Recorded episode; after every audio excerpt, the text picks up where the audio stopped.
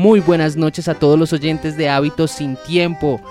Gracias por estar aquí sintonizándonos. Mi nombre es Hernán Salazar. Estaré aquí acompañándolos junto con mi compañero de batallas. Buenas noches, Carlitos. ¿Cómo estás? Muy buenas noches, Hernán. ¿Cómo ha ido todo? Todo va muy bien, muchas gracias. Muy bien, aquí estamos en el octavo round, octavo episodio de esta maravilla, de estas sesiones literarias que tenemos. Y hoy tenemos sorpresas, bastantes sorpresas tenemos hoy. Así es, sí señor. Tenemos un cuento, me parece muy interesante a mí.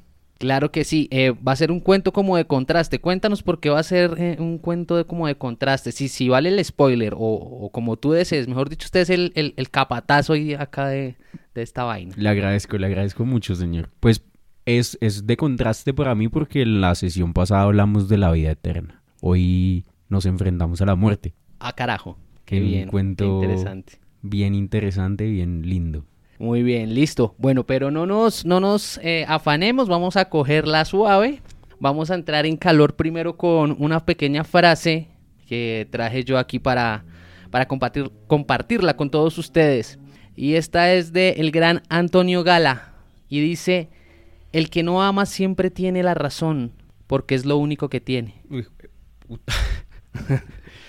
Entonces, ahí, bueno, nos, nos pusimos ya como como medio hardcore con la frase del gran Antonio Gala, que lo estoy siguiendo, lo estoy siguiendo mucho por estos días, no sé por qué, me ha salido por ahí bastante, bastante literatura de este, de este escritor, pero será para, para otras temporadas, porque hoy, por favor, introdúcenos, haznos ahí una sinopsis de, de lo que vamos a leer hoy, porque es una maravilla. Hoy venimos con un cuento del Perú. Em, como mencioné anteriormente, es un cuento que trata sobre la muerte y un escenario bien lindo allí. Para lo que, como nos hemos acostumbrado, me gustaría introducir con una muy corta conversación, con unas preguntas bien sencillas. Si no es molestia, señor. No, no, no, señor, para nada. Tus preguntas jamás serán ninguna molestia ni para mí, ni creo que tampoco para los oyentes, porque nos, nos han dado bastante retroalimentación positiva por, por redes sociales y por, por nuestro correo que es hábitosintiempo.gmail.com. Procede, papi.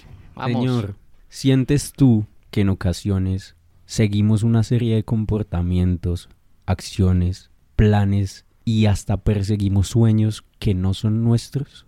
Yo creo que sí, porque finalmente uno no está solo en el mundo, ¿no? Entonces uno siempre siempre sigue pues el sueño de, de, sus padres primero que todo o sea yo creo que lo primero que uno sigue son los sueños de sus padres que es como que usted tenga una educación básica una educación básica eh, que si es una religión básica o la que le inculcan a uno en la casa, entonces esos son como los sueños que uno, que los padres tienen para con uno, uno los termina cumpliendo de cierta forma. No estoy haciendo una apología que eso sea bueno o sea malo, sino que simplemente es una situación que se da. Sí, en ese momento no hay capacidad como de reflexión, pues, ni tampoco pues como de entrar en conflicto, pero creo que sí. También cuando uno tiene una pareja, uno eh, también sigue los sueños de la pareja y de eso también se trata un poco eh, el amor y el sentimiento, de compartir y de seguir también los sueños de la pareja.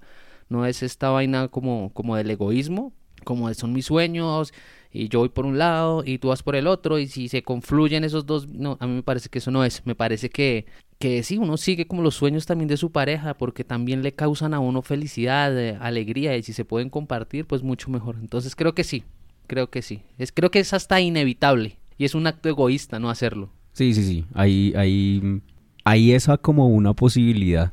Hay también sí, claro, otra que es menos, menos, es decir, la tuya es muy romántica. Me parece una, una postura muy linda frente a la posibilidad de compartir lo que se vive y lo que se quiere. Eh, otra es una norma social de hacia dónde vamos, que ya no me parece tan linda. Claro.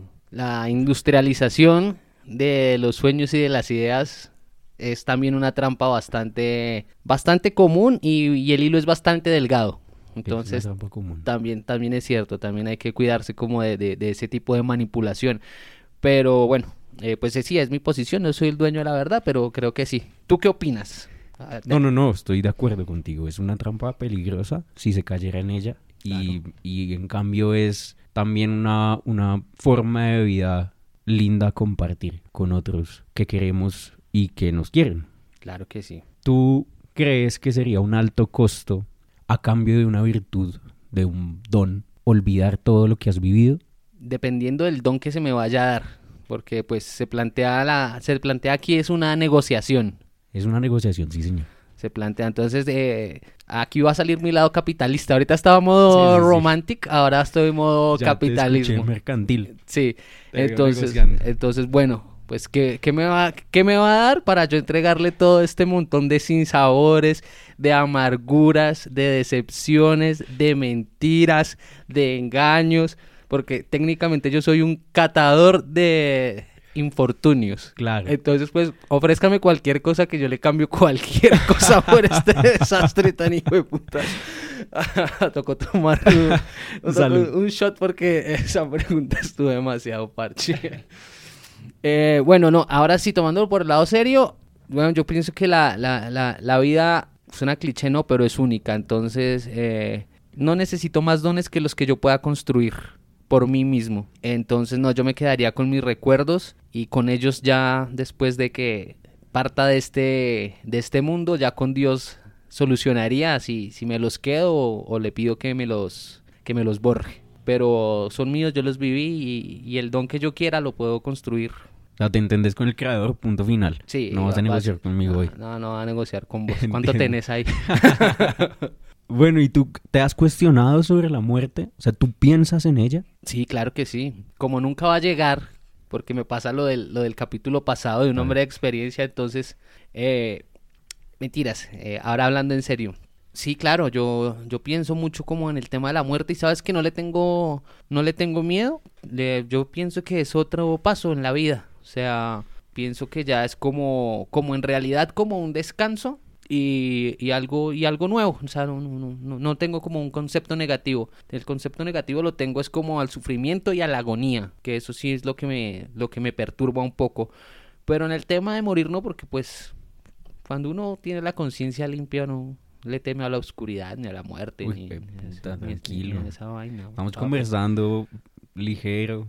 No, es, que- es que tengo que hacer mis punticos por ahí también. Claro, Sí, entonces sí, sí, sí, sí, sí pienso, pero no pienso con miedo, sería la respuesta. Yo me enredo mucho en las respuestas, lo siento. es una buena respuesta. Es una buena respuesta. Yo te voy a, a dar un cliché, además. A mí me gustaría estar listo. No sé qué es estar listo, pero me gustaría saber que hay cosas que controlo, por lo menos para mi familia, y que van a estar bien si no estoy. Exactamente, exactamente. Sí, eh, eh, ahí entra uno, pues, como a, discutir muchas cosas, porque si tu familia ya está, ya está bien, si tú, pues, eh, siéntete como te sientas, porque, pues, la relación de éxito, eh, felicidad, pues, es muy subjetiva, ¿no? O sea, cada persona tiene como sus planes, y si hay una persona que no tenga planes, pues, tampoco es, es equívoco, o sea, es la decisión de vida que cada cual tomes. Tú decides un día como que listo, yo ya me puedo morir en paz, que es el cliché que dicen, ah, puta, me fui a, a conocer las siete maravillas del mundo. Conocí la torre de Pisa, o bueno, lo que sea que se le salga las pelotas a la gente. Sí, lo que le guste. Y dicen como, ya me puedo morir en paz. Yo vi salir campeón a Millonarios y al Manchester City de Champions. Ya puedo morir en paz, ya estoy listo. Mi mamá va a estar bien, mi familia va a estar bien, es- ya tienen su sustento. Yo malo bien hice este podcast, malo bien hice eh, lo que me corresponde, entonces yo también puede que eh, esté listo, ¿sí? Señor, escucha esto, estoy listo. Señor, por favor, no más. No me ignores más. Sí, no me ignores más. Sí, entonces, entonces es, es, es, chévere como esa, esa discusión es bastante profunda, la verdad, pero es que el capítulo de hoy es bastante profundo también. Sí, que es una de las cosas que creo me llevan hoy a recomendar esta autora. El cuento que traemos hoy es un cuento de una escritora peruana, Victoria Vargas Peraltilla. Es una escritora de Arequipa que inicia muy joven a escribir en su colegio. Yo tenía pensado traer algo más de un autor que hemos transitado tal vez mucho más que conocemos, pero este cuento me pareció un cuento maravilloso. Em, cuando me encontré el relato pensé además que era una persona mucho más, mucho mayor y, me sorprendió encontrar ese tipo de relato en una persona tan joven y por eso decidí que fuera la recomendada del día de hoy. Excelente, excelente. No tiene pierde, no tiene pierde, la verdad, la señora Victoria Vargas Peraltilla. Ah, Bueno, sí. la señorita, ¿no? No, no sabemos, weón, tampoco cuál es su situación. Sí. Ah, bueno, sí, también, ¿no? Porque hay, se- hay señoras de 16 años Claro. y hay señoritas de 100. Y no fuimos a ese detalle. Ajá. es verdad, es verdad, es verdad. Es verdad, me consta.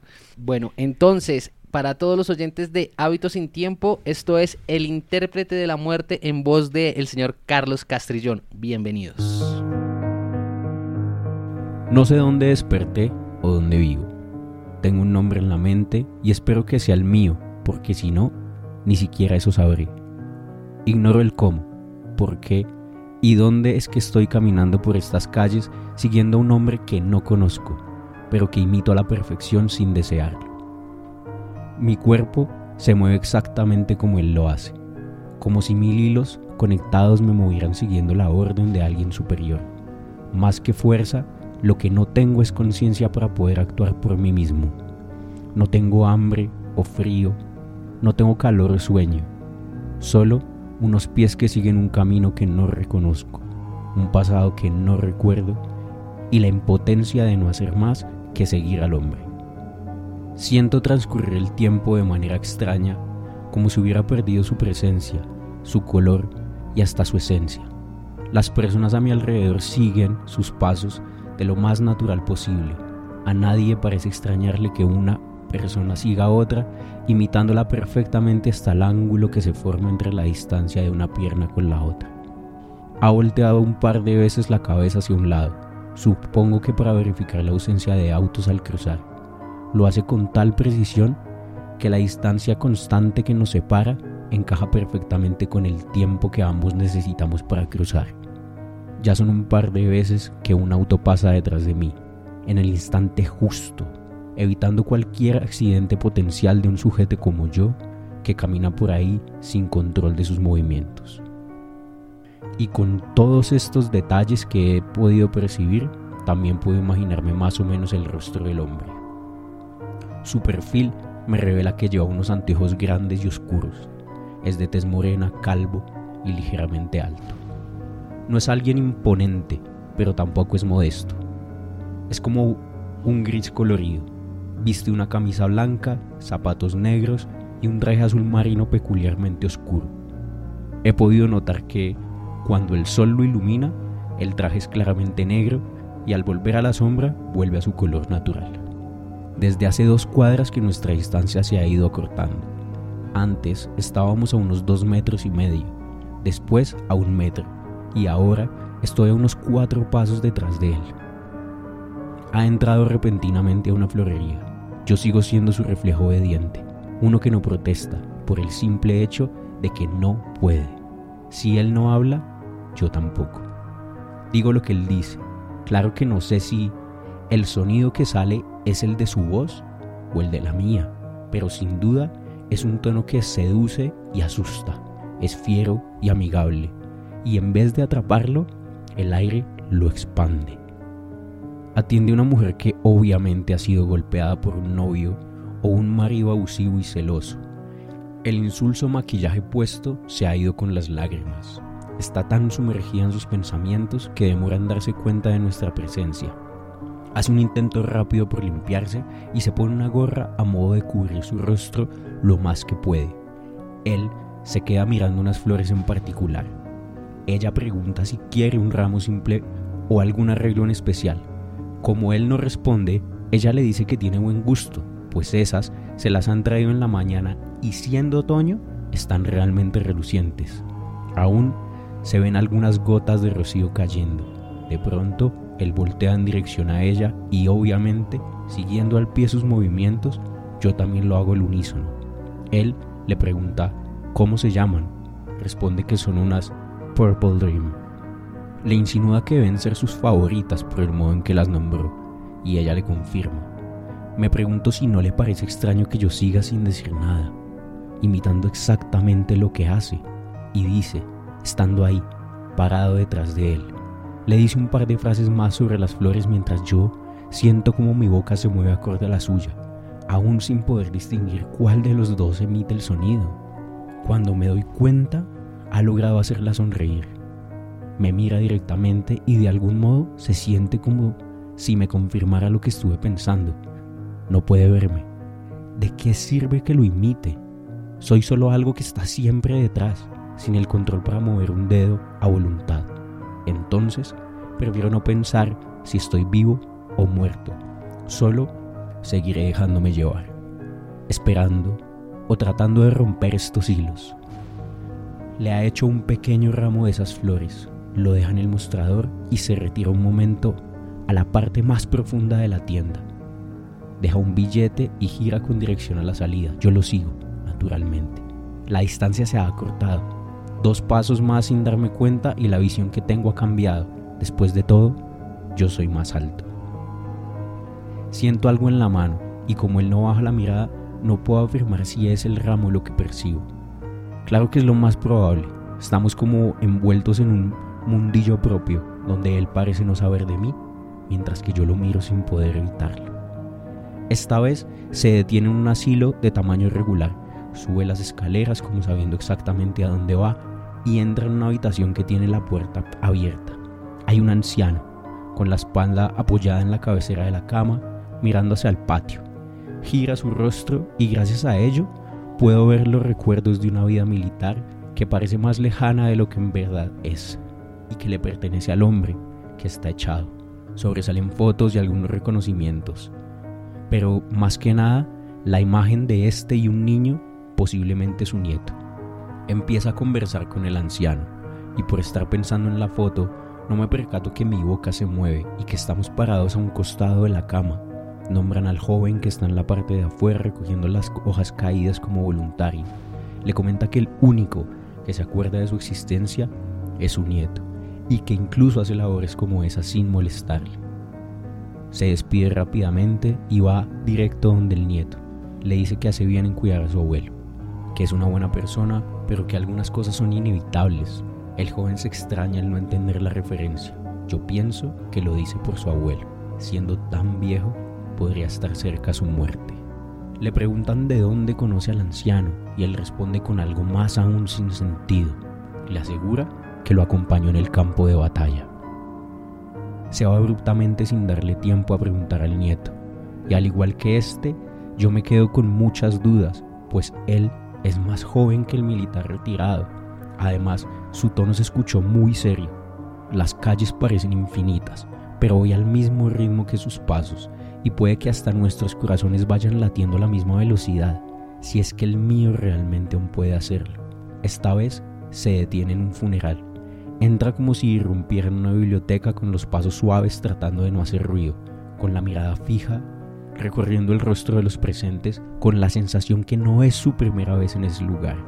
Entre tantos giros que ha dado su cabeza, he podido notar que los parientes del difunto están en la sala continua. Entonces el cadáver debe estar en la puerta del fondo. Como me supongo, él va directo hacia allí. No puedo ver su rostro, así que no sé si está triste o serio. Entra en la habitación y se acerca al ataúd abierto parcialmente. Inclina la cabeza y es cuando puede observar el rostro del difunto. Entonces levanta lentamente su mano y se la pone en la frente del suyo. Inmediatamente después que la rosa siento como entro en él, por un segundo nos volvemos uno y cuando separa su mano salgo disparado de su cuerpo hacia atrás. Es tal el impacto que quedo en el suelo un metro y medio de él. Me siento algo mareado. De a pocos, cada músculo, fibra y huesos empiezan a moverse a voluntad, a conciencia. Son míos por entero y me obedecen a la perfección. Los hilos se han roto. Mi vista tarda en aclararse y cuando por fin lo hace, puedo ver que él, al que he estado siguiendo, está enfrente de otro. Ambos se quedan mirándose sin decir absolutamente nada. Él le hace una señal como indicándole que se dirija a determinado lugar y extrañamente le hace caso sin musitar nada. Mientras voy parándome, ese sujeto sigue directo, no sin antes revelarme su rostro al pasar al lado mío. No puedo equivocarme. Es sin duda el rostro del cadáver. Y más que eso, de algún modo tengo la certeza que su alma, su cuerpo, debe seguir echado pacíficamente en el ataúd. Varias ideas pasan por mi mente, pero solo puedo pronunciar una. Le pregunto si estoy vivo, y él me responde con un gesto. Sí, sígueme. Sale del lugar a paso rápido, dudo, pero mi curiosidad y anhelo de saber son más fuertes que una conciencia recién recuperada. Otra vez estoy caminando detrás de él. Pero esta vez por decisión propia, con mis miembros moviéndose a voluntad y del modo que yo quiera. El tiempo me sigue pareciendo inconsistente. O pasa muy lento o muy rápido, mas no de manera natural. Me voy percatando por algunos anuncios en la calle que ha pasado un día desde que entramos en la florería. Lo sé por el calendario que ve a través de él, cuando estuvimos ahí. Aún tiene el ramo de flores en la mano, pero no entiendo cómo hizo para que estén negras. Entonces, para súbitamente mis pensamientos. Me indica que mira al frente donde hay una ambulancia estacionada. Unos paramédicos están anotando los datos de la recién muerte de un sujeto por un paro cardíaco. Al principio me sorprendo porque parece tan joven que nadie pensaría que esa fue la causa de su muerte. Después entro en semipánico emocional cuando reconozco su rostro. Es el nieto del abuelo militar. El hombre al que sigo levanta con suavidad su mano y la inclina levemente a un lado. El nieto se levanta, la ambulancia se cierra y se va. Este permanece ahí, mirando directamente al hombre a mi costado, quien le indica que siga y lo hace. Ahora sí estoy completamente seguro que se trata de su alma. Estaba a punto de preguntarle, pero empezó a caminar de nuevo. Algo en mí me dice que no es el momento, por lo que lo sigo. Otra vez, lo sigo. Se detiene frente a un kiosco y mira fijamente el titular de uno de los periódicos. Sé que lo hace para que yo me fije y por alguna razón no me sorprende lo que leo. El encabezado hace referencia al suicidio de una joven dama quien no soportó más los abusos de su pareja. Efectivamente, es la florista.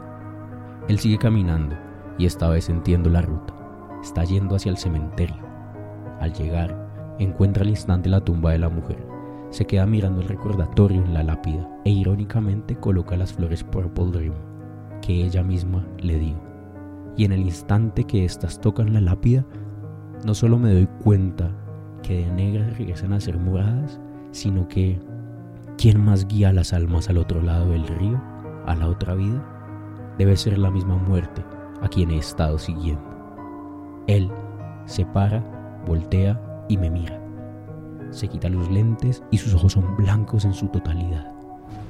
Es tan penetrante que me estremece un primer instante, luego me tranquiliza y finalmente me da una sensación de paz y felicidad, una que está entre lo melancólico y lo eufórico. No dice una palabra, su rostro no enmarca algún gesto, pero de algún modo entiendo todo con tan solo ver su mirada directamente. Y es que sin duda él es la muerte misma. No sé por qué, al no poder hablar con sus clientes en espera, buscó la oportunidad de hacerlo antes que murieran. Desconozco el cómo y la razón de que me escogiera.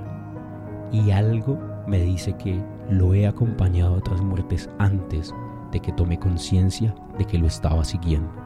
Ahora que entiendo que fui el intérprete de la muerte, sé que los hilos ya se han roto por completo. A través de mí, puedo al menos en esta oportunidad cumplir su deseo. Ahora estoy libre, pero no recuerdo nada de mi vida anterior a esto. Él inclina la cabeza en modo de agradecimiento y se va. Esta vez no tengo el deseo de seguirlo, y aunque lo tenga, siento que ya no me dejará hacerlo más. Es más, ni siquiera estoy seguro si podré seguir distinguiéndolo.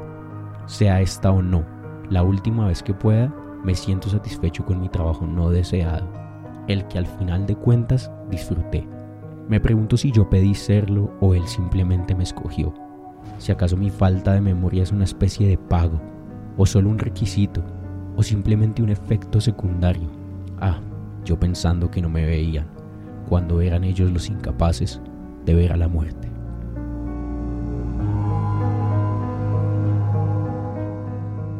¿Qué pedazo de cuento se ha traído esta noche acá, señor Carlos Eduardo Castrillón y Martínez? Señor, una recomendación de, de Latinoamérica para el mundo, como hemos venido haciendo en estos días. Victoria Vargas Peraltilla, desde Perú. La señora Victoria Vargas Peraltilla, eh, la verdad que me ha dejado deslumbrado con esta redacción tan limpia, con estos cabos que ata y con esta atmósfera un poquito tenebrosa, esto de, de, andar compartiendo con la muerte. Eh, la verdad es que la verdad es que es impresionante, o sea, a mí me impresionó mucho, eh, es atrapante. La verdad aquí hay mucho, mucho, mucho de dónde coger. Entonces, bueno, eh, yo aquí todo impresionado, no te va, no te va a quitar el, protagonismo. Eh, cuéntanos y ya te doy eh, mis notas del cuento.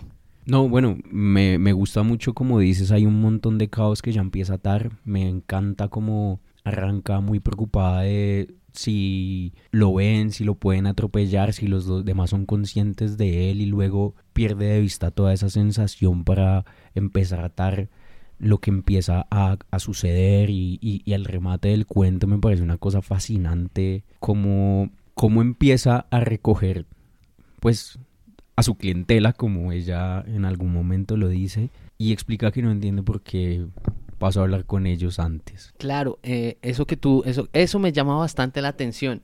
Entonces, eh, podemos decir que la muerte no es un ser frío y calculador que te llega de improviso, sino como que te visita, pero te visita como, como en una onda, como por verte, como por, como por despedirte. Yo lo veo así como nostálgico, porque, o sea, la muerte para qué va a visitar, a comprar las flores, o es demasiado tenebroso o, o es como un acto como de, de- de- de nostalgia, como de, de acompañamiento, si se puede decir hasta de empatía, ¿no? Como de la muerte, te va y te visita, habla contigo. Yo lo, yo lo tomo por ese lado, ¿sí? O sea, genial. ¿Sabes qué me llamó la atención a mí? Eh, el inicio que parece como un poema, que voy aquí a, a- a leerlo. No sé dónde desperté o dónde vivo. Tengo un nombre en la mente y espero que sea el mío. Eso es, es genial, o sea, la, la, o sea, la, la victoria salió pero con, con todo, Con o sea, todo. o sea, tú te lees ese primero y yo, wow, genial, una genialidad. Eh, está, ah, ¿tienes algo, algo, algo ahí? O bueno, bueno, voy a continuar ahí ya que me das el, el plus. Me encanta esta, esta otra parte que dice, no tengo hambre o frío, no tengo calor o sueño, solo unos pies que me siguen, un camino que no reconozco. Genial también, o sea, a mí siempre me han gustado esta- estos textos o estos cuentos donde la gente se evade de sus sentimientos y siente como esa ausencia de algo tan elemental como es los propios las propias sensaciones, las propias obligaciones de la carne, o sea, como que uno ya no está ahí. Sí, es, es lo que es lo que me parece. Cuando tú ya no sientes hambre o frío, no tienes calor o sueño, es que como tu alma ya no está dentro de tu cuerpo. Como- Exacto. así así lo percibo yo. Yo no sé tú cómo lees esto. Sí, sí, sí, todos esos elementos hacen que uno empiece a hacerse una idea de que ese ser que persigue al otro ya no está. O sea, como que ella ya no está viva porque no tiene esa capacidad y nadie la ve. Y ella está confundida intentando entender por qué sigue a alguien que no entiende por qué sigue, no sabe por qué lo hace, no sabe quién es, no Sí. sabe si ese nombre es el suyo, ¿sí? Y abandona, como tú dices, las necesidades propias de su carne para luego despreocuparse completamente de todo eso. Exactamente.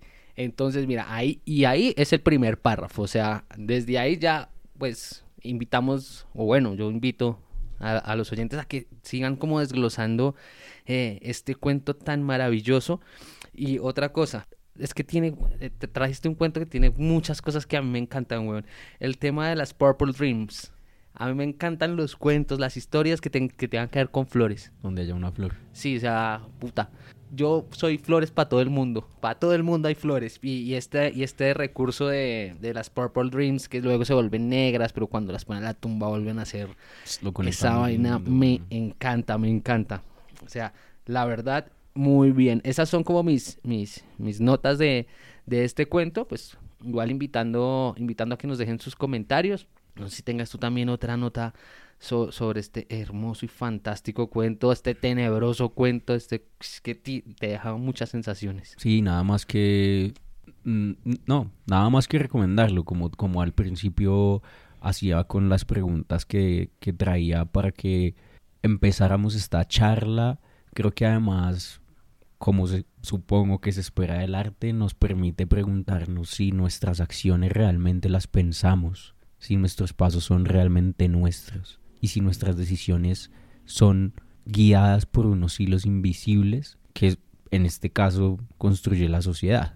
nuestra sociedad o nuestro círculo, ¿sí? Claro. Para una mirada, digamos, eh, una extrapolación de lo que yo podría interpretar del, del cuento, que me parece muy, muy lindo. Claro, no, y sí, y es que además estamos viéndonos como en esta encrucijada, si de verdad hay un libre albedrío o de pronto cualquier día X tú simplemente abandonas tu cuerpo y digamos en otro lugar o en otro espacio está tu cuerpo y, y tu alma ya es la, la que se ve escribiendo esto o la que se ve viendo esta, eh, esta situación y ya no eres tú el que decide, sino que simplemente eh, la muerte es un ente autoritario que simplemente elige a quién le da su don, cuando y le da la capacidad a la persona que se lo da de que lo transmita eh, simplemente a dictatorialmente. Así o sea, escojo al que al que yo piense que sea el mejor y a ese y a ese no le queda más remedio que seguirme y entender en la situación cuáles van a ser sus funciones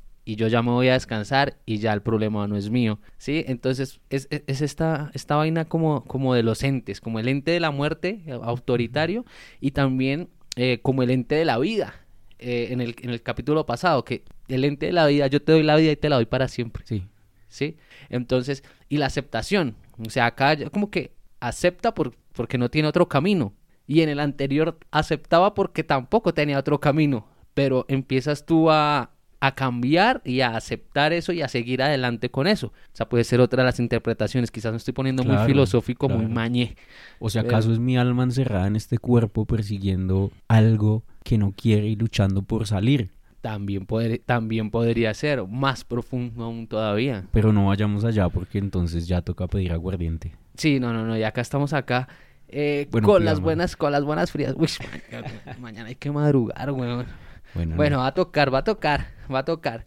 No, este cuento es genial. ¿Y sabes a cuál otro me, me, me, me acordó? Eh, a este de, de los penales que se juegan con la muerte. Es que no quiero Uy, no, spoilearlo mucho porque me, me acordó muchas veces esta interacción de, la, de, de, de uno con la muerte. Entonces, eh, me, me vino también eh, eh, ese cuento, ese cuento hermoso que los futboleros yo creo que conocerán, que también es una persona que se relaciona con la muerte. Lo vamos a traer, pero yo creo que ya en la segunda temporada de. Hábitos sin Tiempo o cuando, cuando volvamos a, a, a estas tierras, porque ya estamos rozando el, el- el final de nuestra primera temporada. Es la idea. Es Sí. la idea. Es... Ya estamos en el colofón de la, de la temporada número uno de Hábitos sin Tiempo. Vamos a tener bastantes sorpresas para ustedes. Vamos a tener como un, un capítulo adicional donde vamos a leer tú y yo en el mismo capítulo, ¿verdad? Sí, es un poco el plan. Es un poco el plan para romper un poco esta... No por rutinaria, sino por... Bueno, sí, rutinaria. La, la sección de que cada uno trae un cuento y traigamos uno que podamos compartir en la misma tanda. Sí, señores. Entonces, eh, esa, es, esa es como la una pequeña noticia que, que- que queremos que sepan. Estamos llegando al final. Vamos a tener un capítulo especial donde vamos a compartir eh, lecturas bastante especiales. Son, son- ese capítulo va a ser bastante especial porque pues vamos a, a leer algunos también de nuestros oyentes. Quizás también vamos a traer a algún amigo de nosotros a que, a que se lea algo y a que ustedes lo, lo califiquen, nos califiquen a ver qué tal lo estamos haciendo. El buzón de sugerencias siempre está abierto en Hábitos Sin Tiempo. En todas las redes sociales nos buscan como Hábitos Sin Tiempo. Ahí estamos en TikTok, en Instagram, en Twitter, ex Twitter, ahora ex, ex Twitter, Ponte, ahora ponte ex. al día. Sí, ahora ex. Eh, bueno, en- y en ah, hábitos sin nos pueden dejar todas sus recomendaciones que las vamos a empezar a leer a partir de la siguiente temporada. No los podemos poner ahorita porque estamos haciendo la selección, tenemos que eh, preguntarles que ustedes nos den su permiso, porque hay varias obras de, de autor propio. Entonces, pues por este tema de derechos necesitamos pues hacer ahí como una logística para que nos den el permiso, pero les agradecemos por habernos enviado sus, sus recomendaciones. Eh, ¿Alguna otra sorpresa? ¿Nos queda algo más acá antes de darles la bendición? No, señor. Bueno, señores, entonces, gracias por escucharnos, gracias por estar en esta sesión. Ah, no, mentira, sí, hace falta aquí eh, ah, una noticia muy importante. ¿Cuál es la noticia tan importante que usted nos quiere dar? Pero es que, hijo de puta, si no lo digo yo, no lo dice nadie. Pero pa. ¿quién más lo podía decir? El capítulo número uno lo grabamos en Bogotá, ¿no? El avión de la Bella Durmiente. Ha habido harta tela que cortar y hubo harta distancia, pero quiero decirles que este capítulo, esta sesión 8 de Hábitos sin Tiempo, ya la grabamos los dos en el maravilloso estudio de Hábitos sin Tiempo. Entonces, este ya no estamos en la distancia, estoy aquí en el hemisferio norte otra vez, gracias a Dios, en Colombia. Yo sé que a nadie le importa, pero a mí sí, se nos había pasado. y como, es, como yo soy parte de esto, como tengo unas accioncillas ahí, unas poquitas accioncillas, entonces quería comunicarles la grata sorpresa eh, de que ya estamos acá y creo que mi voz ahora se va a escuchar un poco mejor. Eh, y espero que haya sido del agrado de todos ustedes ahí la, la conducción, la lectura. Que estén muy bien. Feliz noche. Gracias.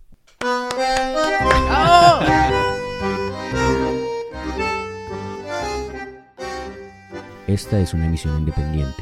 Es un programa aficionado producido por Hernán Salazar y Carlos Castrillón Martínez. A todos, muchas gracias por escucharnos. Déjenos conocer sus opiniones en nuestras redes sociales o vía correo electrónico. Un sincero agradecimiento para los productores de las ayudas, ambientes, cortinas y paisajes sonoros que fueron utilizados en este episodio y reseñados en la descripción del capítulo. Esto fue Hábitos sin Tiempo.